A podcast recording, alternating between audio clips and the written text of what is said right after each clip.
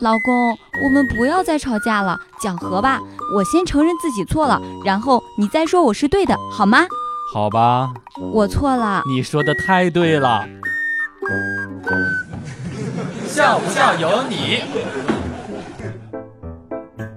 前两天的时候呀，小鹿说要为我介绍一个美女，我精心打扮之后赶过去赴约。进门之后，只见小鹿对身旁的女的说：“看吧，嫂子，我就说她一定会来的。”不说了，我的腿都跪麻了，我得换一个姿势。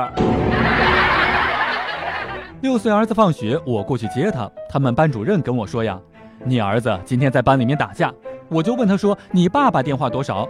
结果你儿子直接给我说。老师，我能打得过他，不用叫我爸爸。笑不笑由你。今天和一个朋友一起去饭店当中吃饭，然后发现啊，点的汤里面有一只苍蝇，我就气呼呼的叫服务员过来。哎，你们这汤里面怎么能有一只苍蝇呢？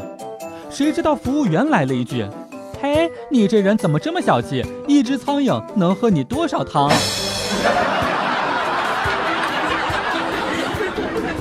山脚下的李二狗前两天跟我说呀，他和皇帝的相同点是一样称孤道寡，而两个人之间的不同点是，每天到了晚上，宦官会问，陛下，今天请谁来侍寝？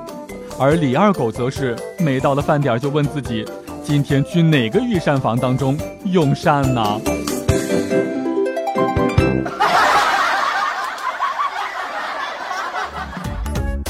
每天两分钟，笑不笑由你。你要是不笑，我就不跟你玩了。